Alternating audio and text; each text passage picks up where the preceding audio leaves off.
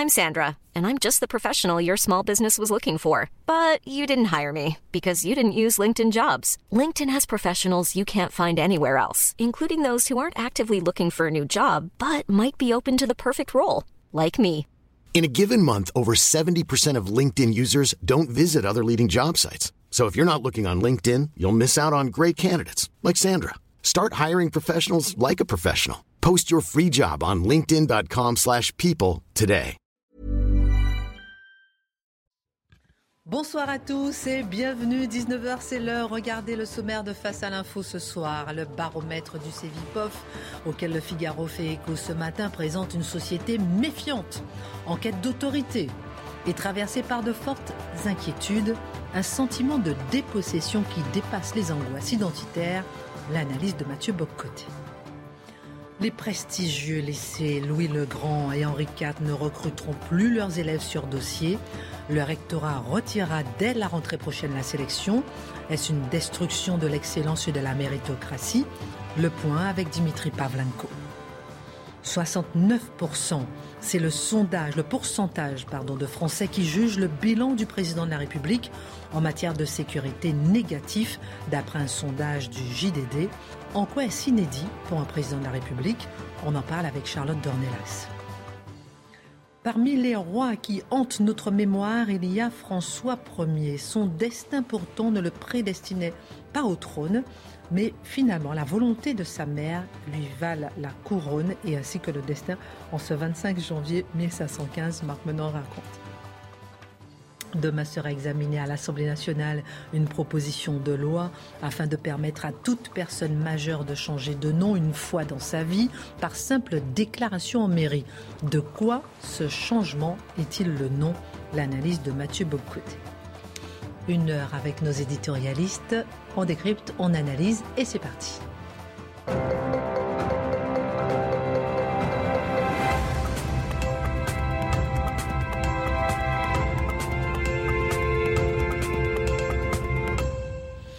Bonsoir à tous, ravi de vous retrouver. Le baromètre du Cevipof auquel le Figaro fait écho ce matin présente une société méfiante, en quête d'autorité et traversée par de fortes inquiétudes. En quoi, Mathieu, ce portrait est-il surprenant? Alors, il révèle des tendances lourdes, pour le dire ainsi, mais qui sont, mais qui révèlent aussi des intuitions qu'on pouvait avoir quelquefois. Il y a des impressions qui existent dans une société, mais bon, il s'agit quelquefois seulement d'impressions. Et là, qu'est-ce qu'on voit? Des chiffres qui viennent concrétiser cette, euh, lecture, ce sentiment justement d'une déliquescence, ce sentiment d'une dépossession. Alors, je reviens sur quatre chiffres qui nous sont présentés et qui sont assez intéressants dans ce sondage. Le premier, 73% des Français croient que l'économie actuelle profite aux patrons plutôt qu'à ceux qui travaillent. Donc, c'est 5 points de plus qu'en février 2021. C'est marqué. Je reviendrai ensuite sur la signification de ce chiffre. Deuxième élément, 57% croient que pour rétablir la justice sociale, il faut s'en prendre aux plus riches pour donner aux plus pauvres. Donc c'est une définition assez classique de la lutte des classes qui demeure très présente, je ne dirais pas hégémonique, mais présente dans l'imaginaire. Deux autres chiffres, avant de revenir aux deux premiers que j'ai évoqués. 63% trouvent qu'il y a trop d'immigrés en France, trois points de plus que l'an passé. Et dernier point sur lequel on reviendra, 47% des Français demeurent favorables à la peine de mort, qui est la, question, on pourrait dire, invisible de l'espace public. 47% quand même y demeurent favorables. Mais revenons donc sur les deux premiers chiffres évoqués. 73% donc considèrent que l'économie favorise véritablement une petite élite. Est-ce que c'est complètement faux après deux ans de COVID. Qu'est-ce qu'on a vu depuis deux ans de COVID? Donc, il y a ce sentiment que la mondialisation a liquidé les classes moyennes, a fracturé les classes moyennes. Hein. Les classes moyennes des métropoles s'enrichissent véritablement, les classes moyennes traditionnelles se décomposent, et les très très riches se multiplient, mais les très très pauvres se multiplient encore plus. Qu'est-ce qu'on a vu depuis? Donc ça, c'est une forme d'analyse qui revient en boucle depuis 30 ans. Mais là, accélération de l'histoire avec la COVID, pourquoi? Parce qu'on voit émerger, et je crois que ça, c'est pas sans lien, l'existence d'une nouvelle oligarchie. Une nouvelle oligarchie transnationale et ce qu'on pourrait appeler les véritables, les, euh, les fortunes immenses de l'économie numérique à la Jeff Bezos, à la Amazon et ainsi de suite.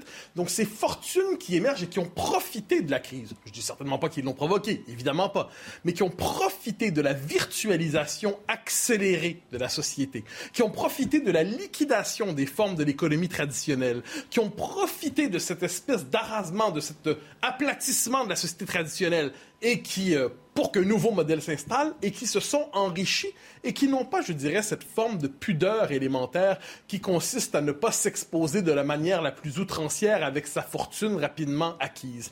On est devant une nouvelle oligarchie qui est moins sur le code justement du capitaine d'industrie traditionnel qui était tout en même temps patriote, père de famille, lié à son pays. Nous sommes devant une oligarchie qui a finalement, il y a plus de liens entre les oligarques mondiaux entre eux qu'entre le plus riche et le plus pauvre qui participé au même peuple, une même société une même nation. Donc cette oligarchie, ajoutons, oligarchie bling-bling. Parce que ça, c'est le moins qu'on puisse dire, elle s'expose de manière gênante, elle s'expose sans la moindre réserve.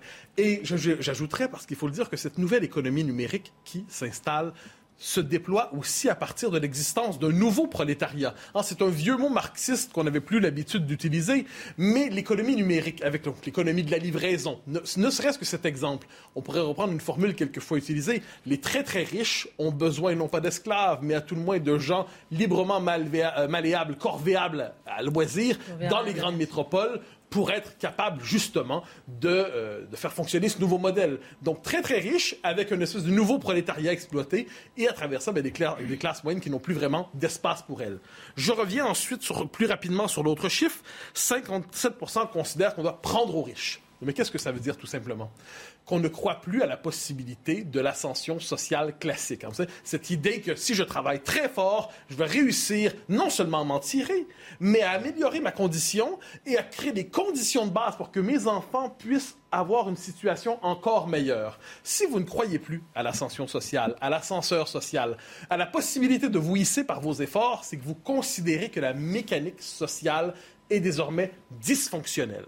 Qu'est-ce que ça veut dire? Eh bien, que la question sociale redevient politique. Certains en ont trop, non pas parce qu'ils ont travaillé, mais parce que le système les avantage indûment. Dès lors, il faut renouer, c'est ce que je comprends de ce sondage si je le décrypte bien, il faut renouer avec la question sociale dans sa forme classique, réparer la société, réparer les mécanismes de redistribution pour que les plus pauvres soient de nouveau un peu plus avantagés. J'ajoute, dernier chiffre dans, euh, dans cet élément, qu'ils sont de plus en plus nombreux à sentir qu'ils n'appartiennent plus au corps central de la société, mais que leur situation s'est dégradée. Et parmi ceux qui étaient les plus bas, eux aussi ont l'impression que leur situation se dégrade.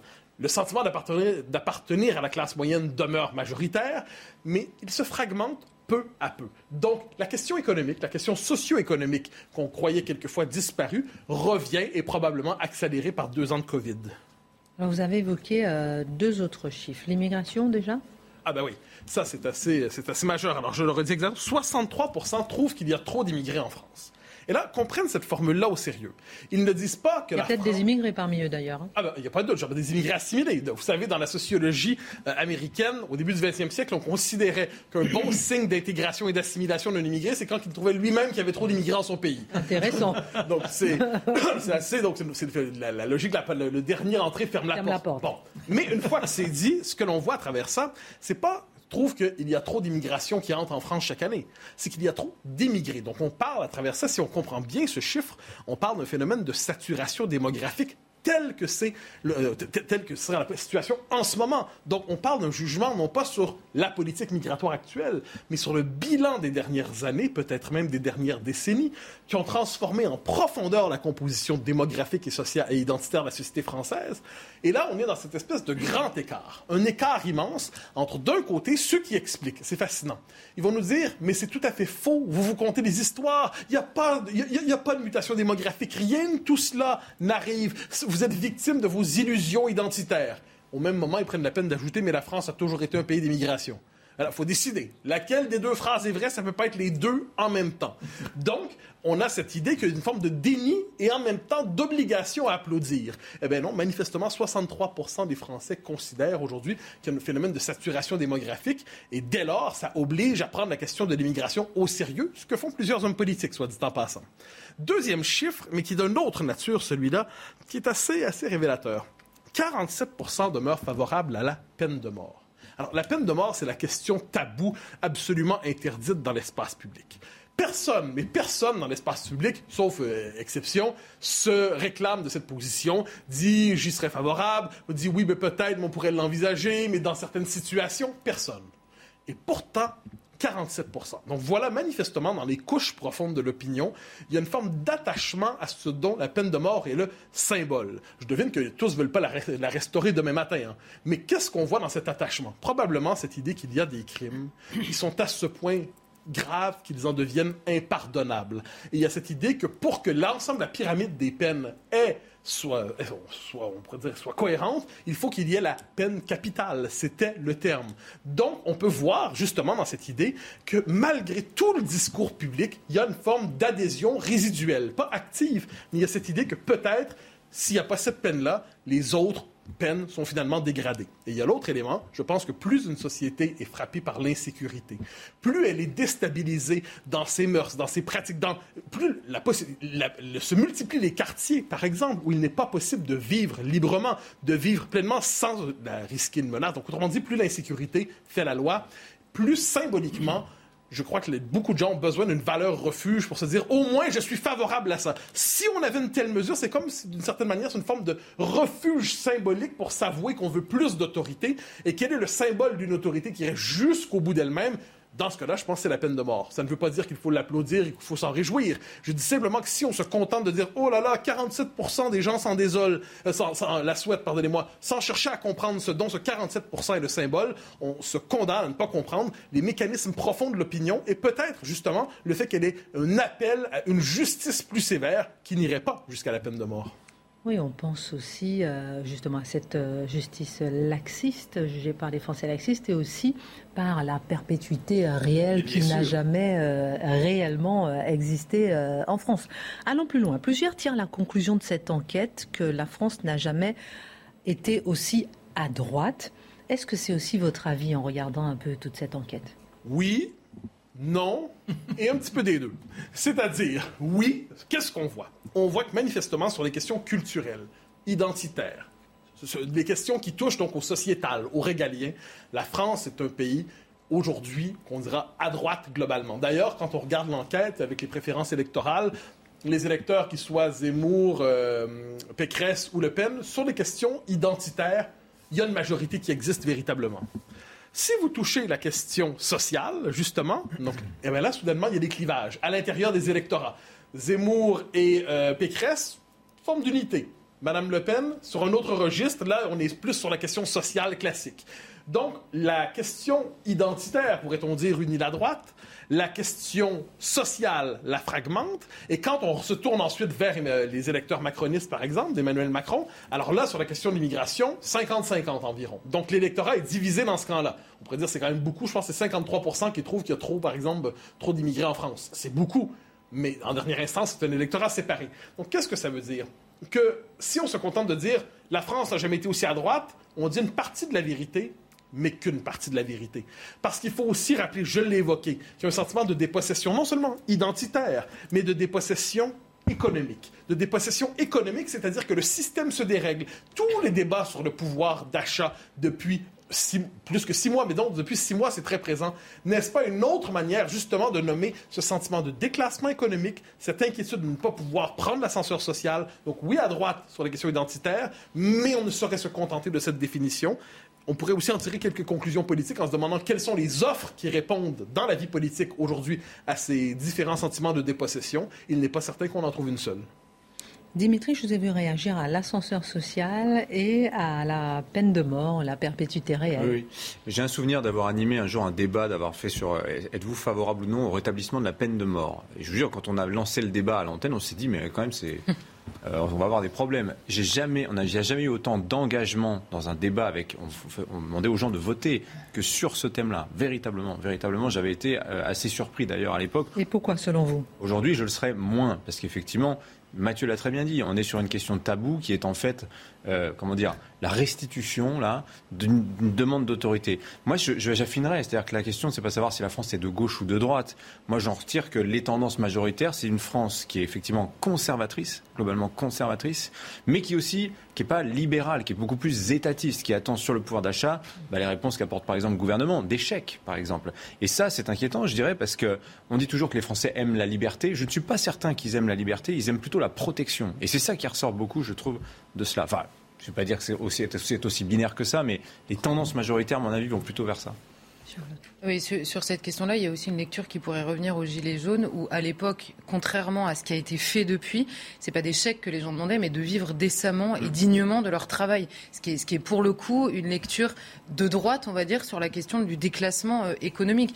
En fait, la vérité, c'est que tout le monde lit ce truc en disant la France est très à droite parce que le marqueur de droite depuis des années a été la question euh, d'immigration, d'insécurité, euh, d'identité, et que la gauche elle-même, je dirais que c'est le résultat à la fois de la réalité et du discours de la gauche. À force de dire que tous les gens qui parlent de ce sujet-là marchent sur les terres du Front National, sont à droite, trop à droite, et eh ben les gens ont fini par se dire si je suis inquiet, ça veut dire que je suis de droite. Tant pis pour eux, enfin tant pis pour la gauche en l'occurrence, mais je pense que c'est une lecture qui en effet est partielle parce que sur le terrain économique, il y a les deux discours à droite chez des gens de droite.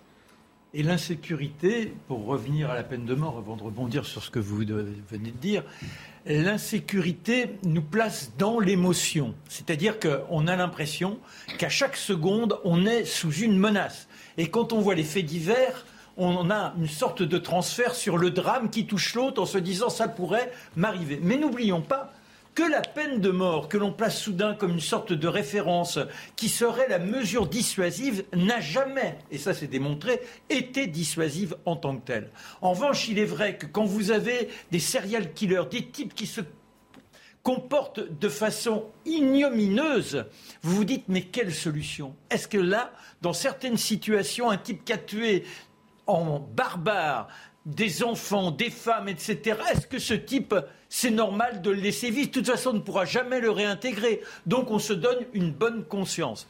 Pour revenir au social, je dirais que là, on voit quoi? C'est que la gauche ne répond pas aux attentes qui est celle du peuple. La gauche se perd dans l'indigénisme, elle se perd euh, dans le soutien à des minorités, elle est là à louer la langue inclusive, mais alors qu'on attendrait d'elle qu'elle fasse en sorte que oui, on ait à nouveau un ressort, un appel, un souffle qui dynamise le quotidien des uns et des autres. Moi, je pense peut-être que la perpétuité euh, réelle, si elle existait vraiment, ce chiffre sur la peine de mort s'effondrerait. Dernier mot, Mathieu. Euh, je pense que 30 ans de mondialisation qui nous ont promis, vous savez, on disait, vous naissez, je sais pas moi, à Tourcoing, à Roubaix, à Marseille, à Paris, mais vous pouvez aller à New York, à Singapour, n'importe où ailleurs, vous pourrez devenir millionnaire si vous voulez vraiment. Mm. On a oublié que le commun des mortels n'espère pas devenir millionnaire et citoyen transnational. Il espère simplement une existence décente. On évoquait les gilets jaunes, vivre de son argent, ne pas dépendre d'autrui. Comme dit Charlotte. Oui, avoir une existence décente, tout simplement. Je crois que les premiers gilets jaunes, c'était ça leur message. Et ce qu'on a oublié depuis longtemps, en disant vous allez changer dix fois de carrière dans votre vie, vous allez pouvoir vous réinventer tout le temps. on n'a pas toujours envie de se réinventer tout le temps. On veut avoir une vie stable dans laquelle on peut avoir des projets durables avec sa famille, être proche des siens, pas être toujours lancé d'un coin ou de l'autre. Cette aspiration-là, on l'a méprisée pendant trop longtemps. Il se peut qu'elle revienne au cœur de la vie publique. Et avoir un logement, c'est quand même la base. Et aujourd'hui, on ne peut pas avoir un logement quand on débute dans la vie. Dimitri, c'est la fin d'une exception à Paris. Les prestigieux lycées Henri IV et Louis le Grand ne pourront plus recruter sur dossier leurs futurs élèves de seconde. Ils vont devoir appliquer la règle commune d'affection de tous les autres lycées. Certains y voient un coup fatal porté à l'excellence républicaine. Mmh. C'est très lié, vous allez voir, en fait, à ce que va bien raconter Mathieu, parce que là, on est vraiment typiquement dans les, les solutions démagogiques proposées par la puissance publique pour répondre aux inquiétudes populaires, et notamment les 57% qui veulent tout prendre aux plus riches, vous allez voir. Alors pourquoi on fait ça? Pourquoi on dit à Henri IV et à Louis le Grand faut arrêter la sélection sur dossier, euh, c'est pas bien. Et eh ben tout ça au, nom de la sacro-sainte égalité. On n'aime plus beaucoup les têtes qui dépassent. C'est ça qu'il faut faut comprendre. Et donc évidemment ces deux lycées parisiens, c'est le prestige, c'est l'excellence perchée sur la montagne Sainte-Geneviève, donc dominant Paris et surtout dominant la compétition scolaire parisienne mais aussi nationale, bah, ces deux établissements qui sont par ailleurs magnifiques. Hein. Allez voir leur site internet, vous verrez l'intérieur des lieux. Euh, bah, c'était les bastions, si vous voulez, les derniers bastions, les, symboles ultimes de, de, cet élitisme sans concession. Parce qu'il faut bien voir ce que c'était, ce que sont toujours Henri IV et Louis le Grand. Euh, c'est 100% de résultats au bac tous les ans ou presque, avec des, taux de mention à 90%, qu'à voire plus. Certaines années, ce sont les plus grandes classes préparatoires, les plus convoitées, les classes préparatoires aux grandes écoles. Et c'est une rivalité aussi d'ailleurs très importante parce que physiquement ils sont très très proches l'un de l'autre. Et si vous voulez, c'est en gros 300 places de seconde chaque année, avec plus de 2000 postulants chaque année. Et si vous prenez par exemple le, ratio euh, pour un lycée comme Henri IV ou Louis-le-Grand, c'est sur 300 élèves, ils viennent de 150 collèges. C'est vous dire l'attraction, l'attractivité qu'ils exercent au niveau euh, national. Et le tri donc se faisait sur dossier, c'est-à-dire qu'est-ce que regardaient les, enseignants? Ben, Les notes, la motivation, le mérite et rien que le mérite. Voilà, c'est ça Henri IV, c'est ça Louis le Grand. Ce qui est en fait aujourd'hui leur grand tort. Pas de former d'excellents élèves, mais de ne pas recruter suffisamment de boursiers. Voilà en fait ce qui est reproché depuis, des années à Louis le Grand et Henri IV, à, ne voir que les notes, on, ils oublient le portefeuille, le paramètre financier, le paramètre social euh, dans la sélection des, élèves. Et effectivement, c'est vrai que le taux de boursiers en seconde euh, à Henri IV ou Louis le Grand, c'est 9%, donc un élève sur 10 à peu près, quand la moyenne dans l'Académie de Paris, c'est 24%. Or, l'Académie de Paris estime qu'Henri IV et Louis le Grand je cite l'Académie, hein, ont vocation à montrer la voie en termes d'ouverture sociale. Alors, qu'est-ce qui va se passer concrètement du coup? Alors, ce qui va se passer, c'est que ces deux lycées vont devoir se soumettre au tri de l'algorithme AFELNET. Donc, AFELNET, ça veut dire affectation des lycéens par le net. Ça a été lancé en 2008 donc par Nicolas Sarkozy qui avait à l'époque, rappelez-vous, supprimé partiellement la sectorisation des lycées. Avant, c'était simple. Euh, si vous vouliez aller dans tel ou tel lycée, il fallait habiter pas trop loin, être dans un collège qui dépendait euh, du lycée. Alors, il y avait des procédures, on pouvait demander des dérogations, mais bon, il fallait avoir une adresse, hein, si vous voulez. Si vous n'avez pas l'adresse, bah, tant pis, vous, vous alliez ailleurs. Et donc, ça, ça saute en 2008, et c'est Afelnet donc, qui est chargé de faire la distribution, comme ça, euh, de faire la répartition euh, des, des, élèves. Alors, ça a été un peu modifié. Aujourd'hui, vous avez différents secteurs, un collège, vous avez en substance un élève d'un collège à Paris, parce que Paris est un cas un petit peu particulier par rapport à l'échelle française. Euh, un, un, collège peut choisir parmi un collégien parmi les cinq lycées les plus proches euh, autour de lui et euh, Affelnet va procéder donc à la sélection mhm. sur les notes, sur les résultats scolaires, donc sur les appréciations des enseignants, mais aussi en fonction de ce qu'on appelle l'IPS, l'indice de positionnement social des élèves. Ça, c'est pour Affelnet dans toute la France. Hein. Euh, alors, qu'est-ce que c'est l'IPS? C'est-à-dire qu'on intègre, outre les notes, le revenu des parents, leur niveau de diplôme, mais aussi le nombre de pièces qu'il y a dans le logement, le collège d'origine de l'élève, mais aussi l'accès à la culture. Y a-t-il des bibliothèques pas loin de chez lui, etc. Peut-il aller au cinéma? Et donc, plus l'IPS d'un élève est faible, plus il va avoir un bonus de points. Ceci dans le but évidemment de rééquilibrer la balance avec l'élève qui lui a un IPS plutôt élevé. Et donc on arrive à cette situation en fait un peu absurde où si vous avez deux élèves qui sont à 15 de moyenne, il y en a un qui vient d'une bonne famille, l'autre qui vient d'une famille très modeste, bah, c'est celui qui viendra de la famille très modeste qui a le plus de chances d'accéder au grand lycée euh, que l'autre. Voilà. Et donc l'objectif, vous voyez, c'est justice, justice sociale et mixité sociale. Parce que, je vous le disais, autant dans une ville où vous avez deux, trois lycées, il n'y a pas trop de suspense sur Affelnet en substance. Mais dans Paris, dans Paris, vous avez 116 collèges, vous avez 45 lycées, et ça, je vous dis, c'est uniquement dans le public. Vous avez 15 000 élèves. Et donc, si vous voulez, il y a une lutte des places qui est féroce pour accéder aux meilleurs établissements. Tous ces établissements, en plus, sont à 5 minutes les uns des autres. Euh, voilà.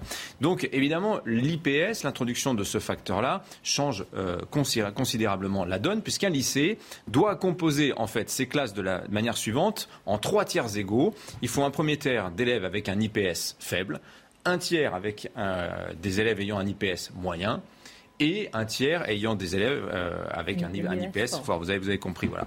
Et alors, ça marche d'ailleurs, puisque, en l'occurrence, une étude de l'Institut des politiques publiques nous prouve que la ségrégation sociale dans les lycées parisiens a baissé de 33% euh, sur l'année dernière. L'écart des notes au brevet, euh, lui aussi, s'est réduit de 9% entre les établissements.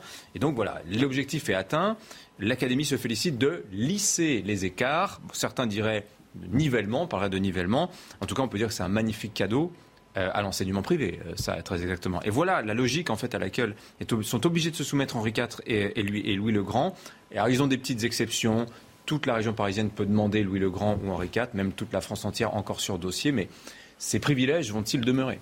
C'est la question. Une minute et une question. Mmh. C'est la fin de l'excellence c'est ce qu'on a envie de poser comme question pour ah ces deux lycées prestigieux. Fin de l'excellence, fin de la méritocratie. Alors le rectorat nous dit non, non, il n'y aura pas de baisse de niveau. Je viens de vous dire à l'instant que la mécanique infernale d'Affelnet a fait que euh, le niveau moyen des bons lycées euh, au brevet a baissé, puisque l'écart s'est resserré avec les mauvais. C'est révélateur en fait d'une seule chose, c'est que le, niveau scolaire aujourd'hui est un critère secondaire dans la sélection des élèves par rapport au niveau social. Donc je vais vous le dire très crûment, c'est que pour régler leur compte euh, aux bourgeois parisiens qui sont accusés de faire sécession, de vivre entre eux, d'être bien au chaud dans les meilleurs établissements, eh bien, on s'en prend à quoi? On s'en prend à l'excellence scolaire. Comme si, je vous le disais, Henri IV et Louis le Grand sélectionnaient les élèves sur le portefeuille de leurs parents, alors que c'est le mérite scolaire, ce sont les notes qui passent avant tout. Et ça, ça n'est plus jugé tolérable. On demande à ces lycées-là d'être à l'image euh, de la société, ou plutôt de l'image qu'on veut se faire de la, société. Et donc, on va construire les classes euh, comme des échantillons euh, sociaux, soi-disant représentatifs par une mécanique de quotas. On est vraiment là-dedans. Et le discours est, on s'attaque pas à l'élite, on veut l'élargir. Mais en fait, plutôt que, ce qui est dramatique, c'est que plutôt que de multiplier les lieux d'excellence type Louis le Grand ou Henri IV, on va les casser dans leur spécificité. On va leur retirer leurs privilèges euh, qui se justifiaient au nom de l'excellence. Euh, parce que cette excellence aujourd'hui, ben, elle est mal vue, parce qu'elle n'est pas égalitaire. Elle a le tort de créer des différences. Et en fait, ce qui est dramatique, c'est que pour éviter de montrer ce qui ne marche pas, eh bien, on va casser ce qui, ce qui marche. Vive la République, vive la France. J'aurais vraiment aimé que tout le monde puisse réagir là-dessus, effectivement. Pourquoi casser l'excellence? Pourquoi casser ce qui marche? On en parle dans un instant, on marque une petite pause.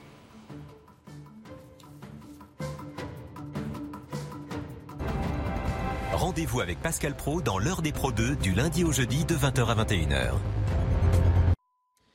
On revient sur euh, l'analyse de Dimitri sur les célèbres lycées Louis le Grand et Henri IV qui ne pourront plus recruter euh, leurs élèves sur dossier. Le rectorat va retirer euh, dès la rentrée prochaine la sélection. Et vous étiez en train de nous expliquer qu'en fait, on est en train de tuer l'excellence, on est en train d'empêcher les meilleurs lycées d'être meilleurs. C'est ça oui, alors c'est vrai que certains vont dire, mais c'était un privilège que les autres n'ont, qu'ils étaient les seuls à, conserver. Mais, mais, très bien, mais la République a aussi besoin d'avoir de lieux comme cela où les très bons vont être euh, mis en concurrence avec des aussi bons qu'eux, voire meilleurs, pour se tirer vers le haut. Et c'est ça aujourd'hui qu'on reproche en fait à ces établissements. C'est ça qu'on leur reproche en disant, mais non, vous ne comprenez pas, il y a des gens qui sont très mauvais et euh, c'est insupportable cette vision de l'excellence que, que, que, vous Et vous parliez de casser un certain entre-soi, mais on sent que tout le monde, enfin beaucoup, cherche cet entre-soi pour fuir parfois un mauvais niveau scolaire. Mm. Mathieu. Ben, c'est une logique de destruction programmée de l'excellence. Pourquoi? Parce que l'excellence serait rien d'autre que les codes bourgeois qui se feraient passer pour excellent pour tous. Donc il y a cette idée de déconstruction de l'école qui traîne sur 50 ans. Et là, on s'en prend aux dernières institutions d'élite qui portaient une conception de l'éducation qui n'était pas strictement égalitariste et une certaine idée de l'excellence, on veut la liquider. Et là, ensuite, c'est formidable, les pédagogues et tout ça vont nous dire, il n'y a pas de baisse de niveau, il suffit de redéfinir le niveau. Hein, c'est toujours comme ça. Et toujours, chaque fois qu'on cherche à nous en passer une, on nous explique qu'on nous en passe pas. Eh ben, c'est encore le cas sur ce coup. Égalité, égalitarisme, égalitaire. Mais c'est surtout qu'en fait, devant le constat d'un entre-soi socioculturel, on pourrait se poser la question différemment en se disant Henri IV ou Louis le Grand euh, part d'une donnée qui ne leur appartient pas, c'est-à-dire des dossiers qui leur arrivent. Et on pourrait se dire comment est-ce qu'on arrive à ce que des enfants qui n'ont pas les mêmes chances initialement dans leur famille puissent accéder à ce niveau-là? Et au lieu de ça, on se dit on va plutôt rabaisser le niveau et au lieu de, juger sur le niveau, donc en plus il y a une forme de mépris complètement hallucinant de se dire puisqu'ils n'atteindront jamais le niveau, on va pas se mentir On part de ce principe-là, hein, avec ce raisonnement-là. Puisqu'ils n'atteindront jamais le niveau, on va casser le niveau, ce sera plus simple. C'est la pire ségrégation euh, intellectuelle qui puisse être imaginée. Est-ce que c'était pas, mon cher Marc, le dernier bastion de l'excellence? Non, mais alors, moi, je, nuancerais, parce que je condamne. Bon, alors, je ne vais pas répondre à votre question, c'est pas grave. Si, si, si non, mais c'est pas ça. C'est, je nuancerais. C'est-à-dire que l'excellence, oui, mais n'oubliez pas qu'aujourd'hui, aussi bien à Louis le Grand qu'à Henri IV, vous pouvez commencer très tôt. Vous commencez très tôt parce que vous habitez le quartier. Donc il y a quand même une, sélection de classes. Mais ce que je ne comprends pas, c'est que l'on recrute sur dossier. Quand vous voulez entrer à euh, faire l'école de pilote, c'est un concours. Vous voulez entrer à Polytechnique, c'est un concours. Donc là, oui, il y aurait une véritable sélection. On se retrouve tous les ans au mois de mai, ceux qui postulent, et hop, les meilleurs sont sélectionnés. Ça, ça me paraîtrait quand même beaucoup plus logique. Oui, mais en fait, voilà, c'est-à-dire que le fait de pouvoir choisir son établissement, on entre dans un lycée comme on passe un concours, et c'est là-dessus qu'on est en train de, revenir au nom de l'égalité avec cette pensée magique consistant à dire un élève moyen dans un très bon établissement deviendra un très bon élève. Non. Mais non, mais on est d'accord là-dessus. Mais je vous dis, mais pourquoi C'est la sélection sur des carnets de notes et le fait que vous puissiez être dans une filière depuis très tôt parce que vous habitez le quartier, c'est un avantage. Faisons un concours. Il n'y a rien de plus juste socialement que de juger les gens sur un critère comme un concours, un concours, un concours. Si vous partez sur le Tour de France, vous venez pas avec un dossier, vous partez et il faut gagner l'école. Dimitri, dernier mot bah, je dirais qu'on a peut-être un avant-goût de ce que pourrait devenir Henri IV et Louis le Grand avec ce genre de, de raisonnement, c'est Sciences Po. On voit ce que ça donne aujourd'hui avec une ultra-politisation, avec une prise de pouvoir de ces élèves qui arrivent euh, par la voie des dossiers, par la voie des quotas, et qui prennent le pouvoir dans un établissement et qui vous expliquent qu'en fait la vie, c'est pas du tout le mérite. Non, non, il y a des injustices sociales qui sont beaucoup plus importantes et qui doivent primer sur tout le reste. Donc j'espère que c'est pas ce qui attend euh, ces établissements-là, qui sont magnifiques. Allez voir la liste des anciens élèves célèbres qui sont passés par ces établissements. Victor Hugo, Aimé Césaire, euh, il y en a tellement. Alain Finkielkraut. Merci beaucoup, euh, mon cher on n'y était pas. Aucun d'entre nous. On n'est pas brillant. en tout cas, Aimé Césaire, il a bien laissé sa petite Martinique natale pour aller à l'île et bien d'autres. Euh, un sondage du JDD nous a appris ce dimanche que le bilan d'Emmanuel Macron sur la sécurité était jugé très négativement par les Français. En quoi est-ce une nouveauté pour un président de la République? Alors, le, le, sondeur lui-même qui expliquait que c'était inédit qu'un président soit jugé aussi, avec des opinions positives aussi faibles, à la sortie euh, de son quinquennat ou de son septennat euh, précédemment, probablement. Surtout qu'Emmanuel Macron avait une opinion favorable sur euh, son travail sur la délinquance, notamment, qui était beaucoup plus fort il y a, il y a trois ans qu'aujourd'hui. Donc voilà, c'est inédit euh, par rapport à l'analyse des chiffres euh, eux-mêmes. Et alors, ce qui est assez intéressant, c'est qu'il y a une opinion positive de 50% sur la question du terrorisme, de 37% sur la question de la lutte contre les violences faites aux femmes, de 31% sur le maintien de l'ordre au quotidien et de 28% seulement euh, contre, dans la lutte contre la délinquance et la criminalité. Donc c'est finalement la partie, on va dire, de l'insécurité la plus quotidienne et la plus, enfin la, partie de l'insécurité de proximité, on va dire, euh, qui, sur lequel il est jugé le plus durement par les Français. Alors à ça répond, le gouvernement répond une baisse de la délinquance. Il dit s'il y a une baisse de la délinquance et par ailleurs on a mis plusieurs choses en place et ça demande du temps. Alors il est absolument évident que quand on prend des décisions euh, dans, un pays comme la France, ça demande du temps. Ça, c'est audible comme argument. En revanche, il est faux de dire et de répéter que la délinquance a baissé, non seulement pendant ce quinquennat, mais depuis euh, ces 20 dernières années. Alors, en juillet dernier, parce que j'ai essayé d'être factuel sur, sur cette question de la délinquance, en juillet dernier, il y avait un bilan analytique des six premiers mois euh, de l'année qui avait été publié dans le Figaro. On avait un degré de violence supérieur dans le premier semestre de cette année à la période pré-Covid. Parce qu'évidemment, si on prend le premier semestre de 2020 avec deux mois de confinement, euh, c'est forcément l'augmentation est euh, faussée euh, par le fait qu'on était enfermé l'année précédente. Mais donc par rapport à la période pré-Covid, où il y avait eu notamment non seulement les gilets jaunes, mais surtout le, les débordements, notamment par la récupération, on va dire, des gilets jaunes à Paris, notamment et dans les centres-villes des grandes villes, avec, on avait vu plusieurs, plusieurs scènes de violence. Et pourtant, le premier semestre de l'année 2021 a été plus fort en violence que euh, l'année 2019, euh, euh, enfin deux ans plus tôt. Alors, pour l'atteinte à l'intégrité physique, on a une augmentation de 10% par rapport à 2019. C'est 350 000 agressions signalées au parquet sur les six premiers mois de l'année. 350 000 agressions dans le pays, c'est quand même pas rien. C'est en tout cas plus qu'un sentiment, si vous voyez ce que je veux dire. Et, et on a 2000 agressions par jour qui sont signalées au parquet. Alors ça veut tout dire, c'est sur les agressions sur la voie publique, à l'école ou dans le cadre familial, mais c'est quand même 2000 agressions par jour dans le pays. Et il y a un chiffre qui est assez euh, inquiétant pour l'état du pays, c'est que la pire hausse des violences faites aux personnes, des violences faites aux personnes, elle est dans les zones rurales et périurbaines, avec un quart de violences en plus 25% de violences en plus par rapport à 2019. Donc c'est une euh, comment dire la hausse des violences, elle se fait partout euh, sur le territoire et même en Outre-mer où on a effectivement des augmentations euh, très fortes. Alors la note d'espoir, puisque le gouvernement s'appuie bien sur quelque chose pour nous dire que la, délinquance baisse, la note d'espoir, si on peut dire, elle concerne les atteintes aux biens. Donc les vols, les vols à main armée et les cambriolages ont baissé globalement dans le pays. Alors c'est toujours une bonne nouvelle, mais euh, pendant ce temps-là, si les, violences faites aux personnes augmentent considérablement, c'est à pas de quoi nous réjouir beaucoup. Et il y a pire on va dire que ce constat-là, c'est la question des mineurs, de l'implication des mineurs dans la violence. Et alors là, j'ai pris des chiffres sur 20 ans, l'évolution sur 20 ans. Il y a trois chiffres qui sont un peu vertigineux. Tentatives d'homicide, alors les tentatives d'homicide et les homicides ont considérablement augmenté de toute façon dans le pays. Mais pour les, les tentatives d'homicide faites par des mineurs, c'est plus 144% entre 1996 et 2020. Voilà. Les coups et blessures volontaires commis par des mineurs, plus de 50% d'augmentation, c'est plus du double en 20 ans. Et les agressions sexuelles commises par des mineurs se sont multipliées par 4 en 20 ans. Là, c'est des chiffres, on se dit des mineurs. Et on va venir à la question quel est le vrai problème de la délinquance? Si la réponse évidemment, de la justice n'existe pas, considérer que des mineurs qui commencent à être violents de plus en plus tôt sans réponse pénale, on se prépare des jours heureux. Et aux États-Unis aussi, les mineurs sont vraiment euh, parmi la première catégorie à être actifs dans la violence, dans les viols, etc. Cette préoccupation pour la sécurité va de pair avec une réelle défiance envers la justice. On en a parlé, ce gouvernement a beaucoup évoqué la justice. Pourtant, euh, est-ce à tort?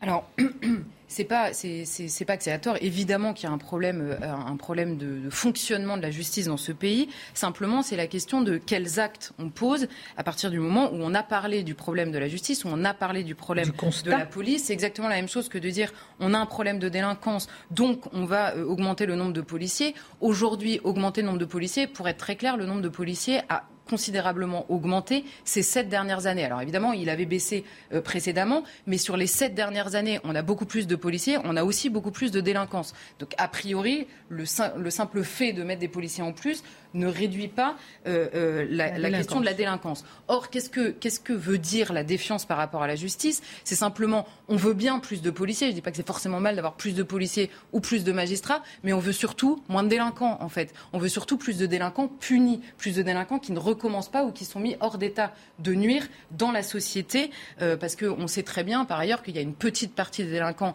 qui est responsable de la grosse partie de la délinquance, notamment par le biais de la récidive. Donc on a un problème de fonctionnement qui dépasse la question des, moyens ou même la question euh, du discours. Pour le faire très simple, dans le discours, on a un en même temps qui est très problématique parce que c'est pas un en même temps dans les actes, c'est un en même temps, c'est-à-dire on a un discours très ferme et des injonctions contradictoires par rapport au discours dans les actes notamment avec ce gouvernement. Je prends deux exemples très récents. La pression qui est mise sur la police en disant il faut harceler les, trafiquants, notamment on a eu beaucoup sur la question du trafic de drogue, et en même temps on a Éric Dupont-Moretti, vous savez, qui a euh, publié sa loi euh, sur la confiance dans la, justice, euh, dans l'institution judiciaire. Et en décembre dernier, il publie un texte qui complexifie encore un peu plus la procédure la procédure qui est suivie par les policiers dans n'importe quelle enquête et qui ensuite arrive devant le juge. Vous savez qu'une complexification de la procédure, c'est en général toujours pour ajouter des droits aux euh, agresseurs, on en parle souvent ici, aux, personnes accusées en tout cas. Et à force de complexifier la procédure, le problème c'est quand ça arrive devant la justice, si les procédures ne sont pas nickel du début à la fin, ça crée des vices de procédure, donc des affaires qui sont cassées, ou alors une impossibilité pour le juge, même le mieux intentionné, de statuer sur le cas si la procédure n'est pas nickel, parce qu'en France on juge évidemment en droit, euh, en plus de, de considérer la situation. Le deuxième exemple, c'est la fermeté qui est demandée aux magistrats eux-mêmes. On a une fermeté où on se dit il faut absolument une réponse de la justice, il faut que la justice réponde plus rapidement, plus fermement. Et en même temps, on a Éric Dupont-Moretti lui-même, parce que jusqu'à maintenant, c'était, souvenez-vous de la circulaire Belloubet qui était sortie en mai 2020, en plein, euh, à la sortie euh, du confinement, du premier confinement. Madame Belloubet, à l'époque garde des Sceaux, publie une circulaire adressée aux procureurs leur demandant non seulement de ne pas incarcérer, mais disant qu'il allait falloir libérer des personnes en fin de peine pour euh, libérer non seulement des places en prison, parce qu'il y a trop de gens en prison par rapport au, à, enfin, il y a une surpopulation carcérale par rapport à la capacité de nos prisons, mais euh, en plus parce qu'avec le Covid, il fallait euh, les espacer, euh, donner plus de place pour éviter la contamination.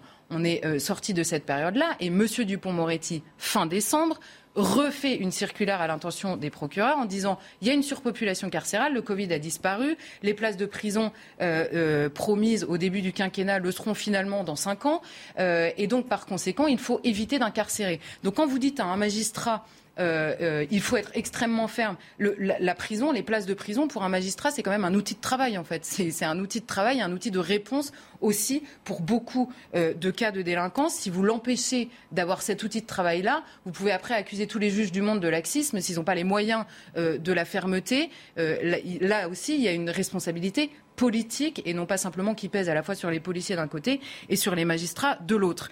Et le, le, manque de places de prison, il est criant sur une constatation. La France emprisonne moins de détenus par habitant que la moyenne européenne. D'accord? Mais lorsque l'on sait que la France a une population plus criminogène, que tous les autres pays de l'Union européenne.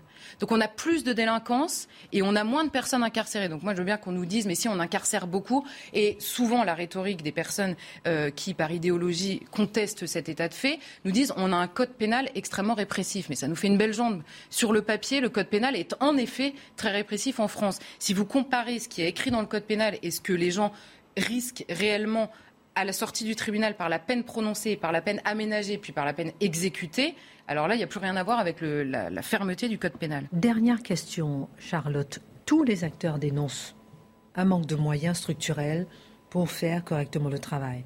Le gouvernement rappelle ses efforts. Récemment encore, 15 milliards d'euros pour Beauvau. Est-ce qu'il faut plus? Qu'est-ce qu'on peut faire? Alors, la question des moyens, je pense que c'est entendu pour tout le monde, à la fois du côté de la police, même les moyens matériels, et à la fois du côté de la justice. Il y a un manque de moyens euh, financiers, matériels et euh, humains aussi. Cela étant dit, si vous avancez dans le mauvais sens, vous pouvez rouler plus vite, vous n'arriverez toujours pas plus tôt en fait. Si vous n'êtes pas dans la bonne direction, ça ne changera rien de mettre toujours plus de moyens.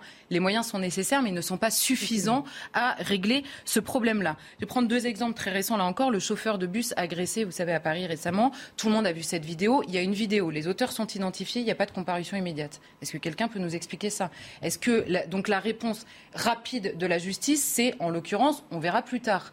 Comment est-ce que les gens peuvent comprendre euh, cette chose-là Le deuxième exemple, c'est également un chauffeur de bus. L'histoire s'est finie de manière beaucoup plus dramatique. Souvenez-vous, à Bayonne, l'homme est mort après avoir été agressé par plusieurs personnes. Là encore, il y a eu des vidéos. Les auteurs ont été identifiés. Ils ont été incarcérés préventivement. Il n'y a toujours pas de procès à l'heure où on parle. Et ils ont été libérés. Il y en a un quand même qui a été réincarcéré pour violence volontaire commises à la suite de ça. Là encore, la question des droits qui sont accordés aux, personnes qui sont poursuivies sont parfois absolument incompréhensibles pour les victimes de ces agressions. Là, on parle d'agressions vraiment extrêmement violentes. Donc c'est tout un système, je prends ces deux exemples à dessein, c'est tout un système euh, qui, euh, qui, euh, comment dire, qui, qui, ne fonctionne pas et qui n'est jamais remis en cause. Et en fait, en réalité, ce qu'on voit à la fin, c'est que soit par idéologie, soit par manque concret en l'occurrence de places de prison, soit par volonté de consolider en permanence les droits de la défense, le droit, souvent, le droit est respecté, mais la justice n'est pas rendue aux victimes. Il est là l'énorme problème de, de, de, Une vraie faille, de décalage. De, de décalage, c'est ça, entre la perception où on se dit, mais pourquoi est-ce que la justice n'est pas rendue aux victimes? Parce qu'on a fini par s'enfermer dans une lecture tellement complexe du droit et de la procédure. Et alors là, vous le déclinez à l'envie. C'est la question des étrangers en prison, c'est la question des personnes en situation irrégulière sous OQTF, vous savez, qui doivent quitter le territoire, qui commettent un délit ou un crime. Et on se dit pourquoi ils étaient encore là? Parce que la procédure rend impossible l'expulsion. Les étrangers en prison, c'est pareil. Enfin, vous pouvez multiplier à l'envie. Marc voulait réagir en 10 secondes? Oui, en, en 10 secondes, euh, l'analyse, on est d'accord. Mais il y a quand même un problème, vous dites vous-même, à l'étranger, il y a moins de criminels potentiels. Donc il y a un problème d'éducation aussi. C'est-à-dire qu'on ne peut pas être que dans la justice, on ne peut pas être qu'avec le bâton. Il nous faut faire en sorte que le jeune citoyen se sente motivé par notre société. Là, on est en panne, il y a quelque chose qui ne va pas. Il y a plusieurs leviers, effectivement, à actionner. Oui, mais il ne faut pas l'oublier. Je suis complètement d'accord, mais je, n'opposerai pas les deux, parce que je pense que la répression est clairement une partie de l'éducation. Merci euh, beaucoup euh, Charlotte. La page histoire, parmi les rois qui hantent notre mémoire, peut-être pas la vôtre mais la nôtre oui, il y a François Ier avec euh, son destin. rien ne le prédestinait au trône. Mais... Ah bah non, ah bah non, il était loin dans la, dans la succession. Et rappelons que c'est le 25 janvier 1715 qu'il a été sacré roi. Incroyable, 21 ans, il est beau une prestance, pratiquement deux mètres. Toutes les jeunes filles écarquillent en le voyant, mais forcément, à son état, il n'est pas question d'envisager d'être sous son bras car déjà, il est marié. Marié avec qui? Avec une boiteuse, une petite boulotte. Oh, elle est pas belle. Mais c'était la fille, c'était la fille d'Anne de Bretagne, la femme de Charles VIII. Charles VIII est mort. Elle s'est remariée avec le nouveau roi, Louis XII.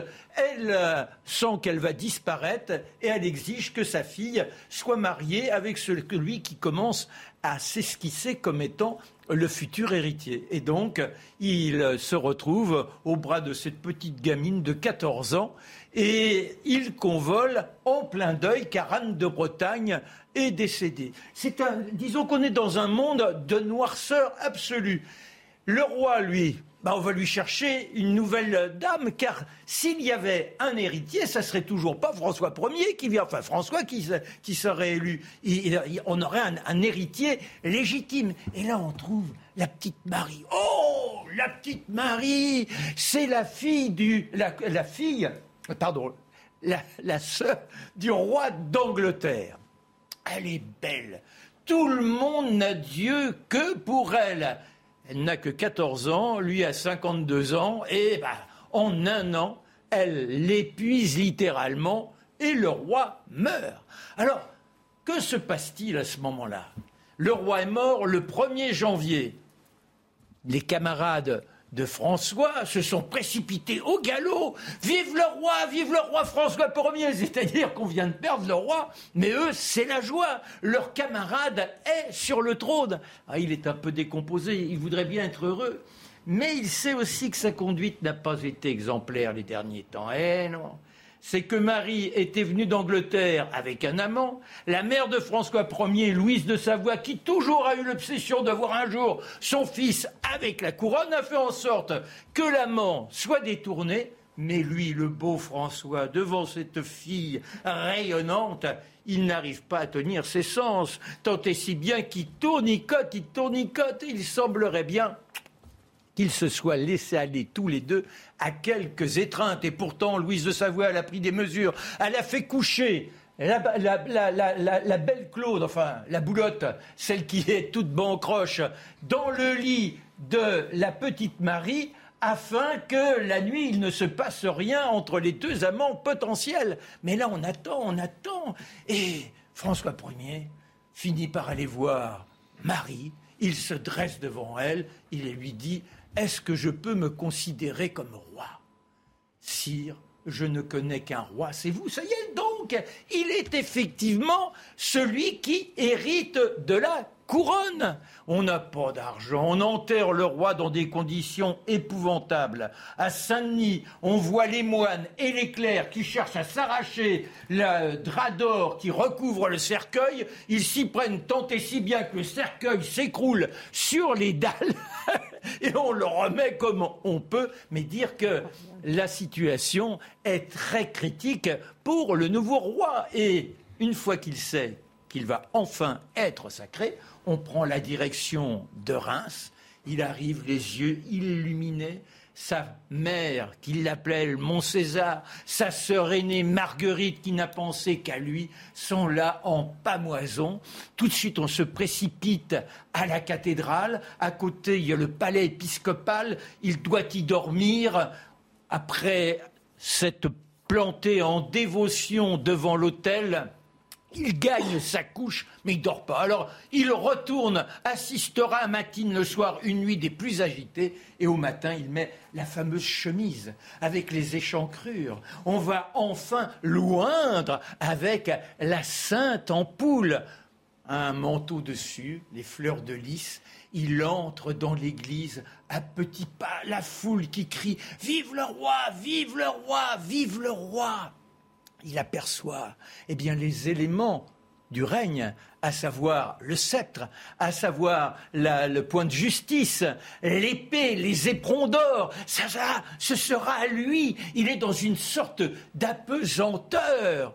Et une fois qu'il est loin, l'archevêque se présente avec la couronne de Charlemagne la lourde couronne de Charlemagne, avec les fleurs de lys.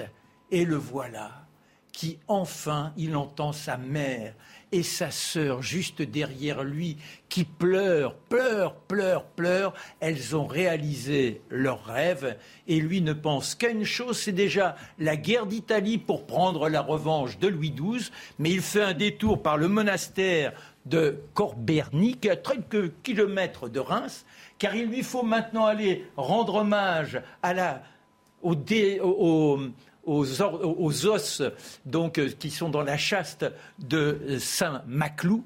C'est lui qui donne le pouvoir de lever les écrouelles. Grâce à cela, il devient roi thaumaturge. Les écrouelles, ce sont les ganglions qui gonflent, c'est une sorte de tuberculose, quelque chose comme ça. Et quand le roi dit le roi te bénit, Dieu te guérit, le miracle se perd, et en plus on donne quelques pièces aux pauvres. C'est comme ça qu'il se révèle pour la première fois à la foule, ce roi gigantesque. 1m92. Voilà, dont toutes les femmes sont amoureuses. Il en profitera. 1m92, mort à 52 ans, et c'était le dernier roi chevalier. On l'appelle un peu comme ça. Merci beaucoup. Marc Menant, un texte capital est discuté demain à l'Assemblée nationale facilitant le changement de nom de famille. Si ce texte est adopté, il sera possible une fois dans sa vie de changer de nom et de prendre le nom de sa mère plutôt que de son père. De quoi cette réforme est-elle réellement le nom? Ah ben voilà, le mot réellement est important. Ça se présente à nous comme une forme de banalité administrative justifiée pour des raisons humanitaires. Alors, je donne la raison, parce que dans le, discours gouvernement, enfin, le discours qui tourne autour de ce projet, c'est à peu près toujours la même histoire qui nous est présentée, qui est tout à fait émouvante, sans le moindre doute. Une jeune femme, enfin une femme qui, dans son enfance, a été, par exemple, abusée, a été agressée par son beau-père, qu'il avait par ailleurs reconnu, donc elle porte le nom de son beau-père. Et elle arrive à un certain moment dans sa vie, elle, porte ce nom à la manière d'une blessure, elle porte ce nom à la manière d'une honte, d'une tâche, dire je porte le nom de mon agresseur. Et pour s'en délivrer, pour se délivrer des séquelles psychologiques liées à l'agression, elle veut changer de nom de famille, prendre le nom de la mère et ainsi effacer la trace, effacer la honte et ainsi de suite. On comprend, c'est une histoire qui est tragique, et on comprend la volonté de se laver. Et on nous dit en ce moment, pour changer de nom, la démarche est d'une complication administrative incroyable, ça prend du temps, c'est un parcours du combattant, et en dernière instance, ça dissuade presque tous ceux qui auraient de bonnes raisons de le faire de réclamer ce changement de nom. Donc là, on va simplifier considérablement la procédure. J'évite le détail pour me concentrer sur un élément qui me semble le plus important, il ne sera plus nécessaire de présenter un motif légitime. Un motif légitime, c'est-à-dire que ce nom, objectivement, m'a infligé tant de souffrances ou d'autres raisons que je demande de changer de nom. Ça ne sera plus nécessaire. On transforme le changement de nom en banalité administrative. Ça peut arriver une fois dans une vie, on s'entend, ça n'arrivera pas 50 fois, mais selon les préférences des uns et des autres, je me présente, je n'ai pas à me justifier, je veux simplement donc prendre le nom de la mère ou d'adjoindre le nom du père, ça relève désormais de ma volonté personnelle. Alors, qu'est-ce qui se joue à travers ça? Voilà ce qui est important. Quoi qu'on en dise, c'est une véritable réforme des mentalités. C'est une révolution des mentalités.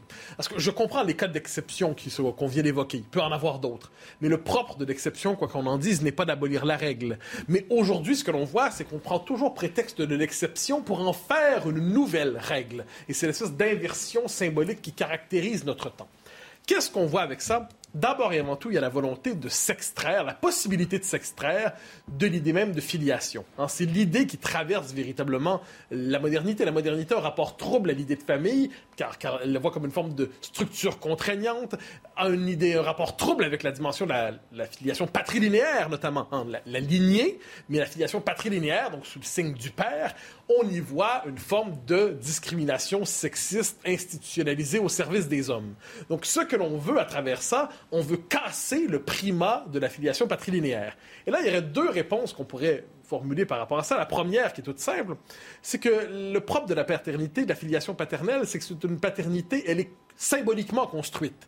on est toujours certaine qui est la mère d'un enfant. Pour le père, il y a toujours une petite part d'incertitude. Dans L'histoire l'a voulu ainsi, la liberté des femmes aussi. Alors, le, fait de donner son nom à un enfant, de dire c'est mon enfant, c'est ma lignée, je serai ton père, il y a une dimension symbolique qui est essentielle dans la construction du rapport entre le père et l'enfant, et plus largement dans la construction du rapport, justement, ce qu'on une forme de filiation de, de civilisation. En voulant l'abolir, qu'est-ce qu'on fait? Eh c'est toute une manière, finalement, de se représenter la filiation qu'on vient déconstruire, pour des raisons pragmatiques, hein, comme d'habitude. Plus fondamentalement, au-delà de la figure du père, évidemment, y a-t-il la figure du père est structurante pour une civilisation, mais au-delà de ça, il y a cette idée justement d'une possibilité pour l'individu de choisir intégralement son identité. Choisir intégralement son identité, et ça, on, j'en viendrai, mais on touche ici l'imaginaire qui domine les temps présents. Nous sommes dans une société habitée par le fantasme de l'auto-engendrement. L'individu veut se construire lui-même, il rêve de se donner son propre nom, de se donner son propre prénom, j'y reviendrai. À travers tout ça, il y a la possibilité pour chaque génération de recommencer à zéro le monde, de s'extraire du père, peut-être demain de s'extraire de la mère. Qui nous dira qu'après demain, on ne nous dira pas finalement et le père et la mère, c'est le trop, et la famille, n'est-ce pas une forme de contrainte exagérée? Ne pourrais-je pas tout simplement me libérer de toute assignation familiale et me définir à travers une référence autre? On nous dira, vous devenez fou, vous imaginez des choses inimaginables, ça n'arrivera pas. Euh, tout, ce qui arrive normalement dans dix ans, on nous expliquait dix ans avant que ça n'arriverait pas d'aucune, ça n'arriverait d'aucune manière. Donc, quoi qu'il en soit, j'y reviens, la question du nom du père, la question, on touche au-delà de toutes les exceptions tout à fait humainement compréhensibles. Qu'est-ce qu'on touche à travers ça? C'est l'idée de filiation, de tradition, c'est l'idée même de la figure paternelle. J'aime bien votre regard de sociologue sur le sujet. Je fais une petite parenthèse. Je discutais avec un psychiatre spécialisé en criminologie qui me disait que dans les prisons, on retrouve quasiment instinctivement, systématiquement, euh, des euh, criminels qui ont subi l'abandon du père. Ah, bien sûr. Non, mais on a cru, c'est l'héritage Donc, d'où ma question, pardon, et cela doit entraîner une certaine confusion chez les enfants. ah oui, non, mais, je, mais je vais décomposer votre question en deux temps. Ce que vous dites est absolument essentiel. La figure du père n'est pas une figure optionnelle. C'est-à-dire, on constate, il peut y avoir mille situations où le père est absent, évidemment, et puis les sociétés s'adaptent à cette absence. Mais ensuite, est-ce qu'on peut institutionnaliser la disparition symbolique du père Faire ça, c'est oublier que père et mère, masculin, féminin, ne sont pas que des constructions sociales, comme on dit en sociologie.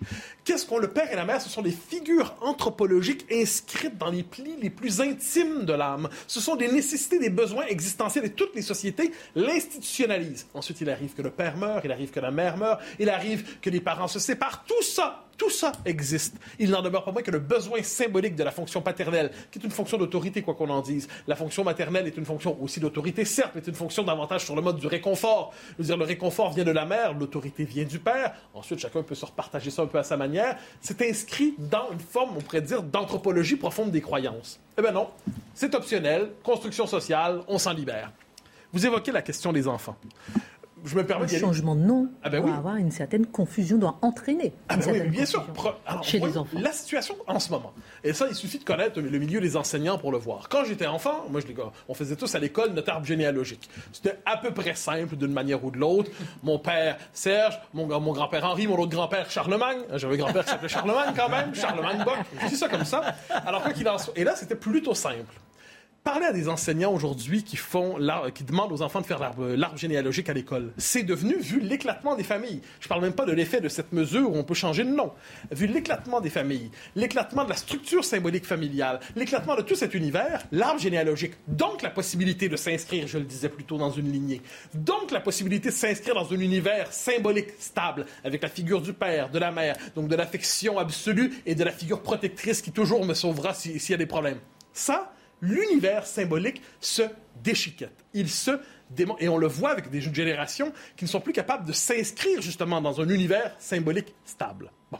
Eh bien, il y a un lien avec ça, si je peux me permettre. Je fais un détour, mais vous allez voir pourquoi j'y arrive avec l'univers virtuel aujourd'hui. Pourquoi l'univers virtuel est-il aussi hypnotisant pour les jeunes générations? Parce que c'est le lieu où on peut se réinventer intégralement sous la figure de l'avatar. Je décide de mon prénom, je décide de mon nom, je peux réinventer ma généalogie, je peux réinventer mon histoire, je peux m'inventer un tout autre corps, je peux m'inventer tout autrement. Donc la virtualisation de l'existence, c'est la possibilité pour chacun de se prendre pour un petit dieu qui s'est auto-engendré et qui se délivre de toute contraintes, qu'elles soient sociales, biologiques, culturelles, identitaires. C'est la possibilité pour l'individu de s'affranchir de tout, de l'héritage familial aussi notamment. Donc on le voit, la virtualisation de l'existence radicalise cette prétention des modernes à faire un individu absolu, un individu total, mais aussi un individu totalement coupé de tout. Pour le dire ainsi, tout cela va ensemble. Je ne veux pas terminer sans vous poser une question, parce que obligatoirement, on a envie d'arriver au prénom. Ah ben Qu'est-ce qu'on peut dire justement? Qu'est-ce que cela dit justement des prénoms? Ben, Tout ça vient ensemble. Hein. Alors, premièrement, on connaît politiquement la question des prénoms. Je n'y reviendrai pas aujourd'hui. On connaît le fait qu'il y a une signification culturelle ou identitaire au prénom qu'on donne à son enfant. Jérôme Fourquet l'explique très bien. Nous le savons très bien. Mais il y a une autre dimension qui est intéressante dans le monde d'aujourd'hui, c'est c'est frappant chez les parents, c'est la volonté de trouver un prénom de plus en plus individualisé.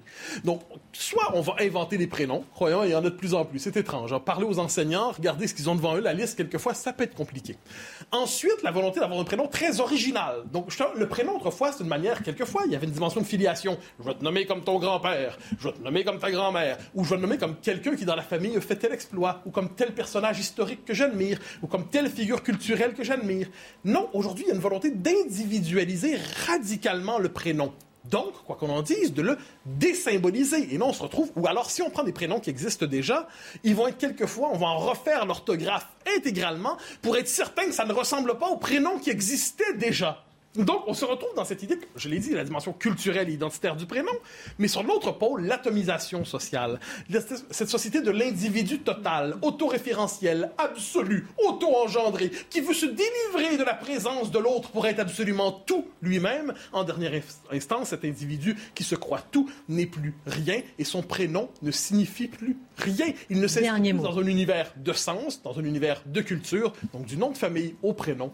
Ce qui se joue à travers tout cela, c'est la simple possibilité d'assurer dans une société la continuité. Merci beaucoup pour votre regard de sociologue sur le sujet. Merci à tous pour cette émission. Excellente suite de programme sur CNews. Tout de suite, Pascal Pro.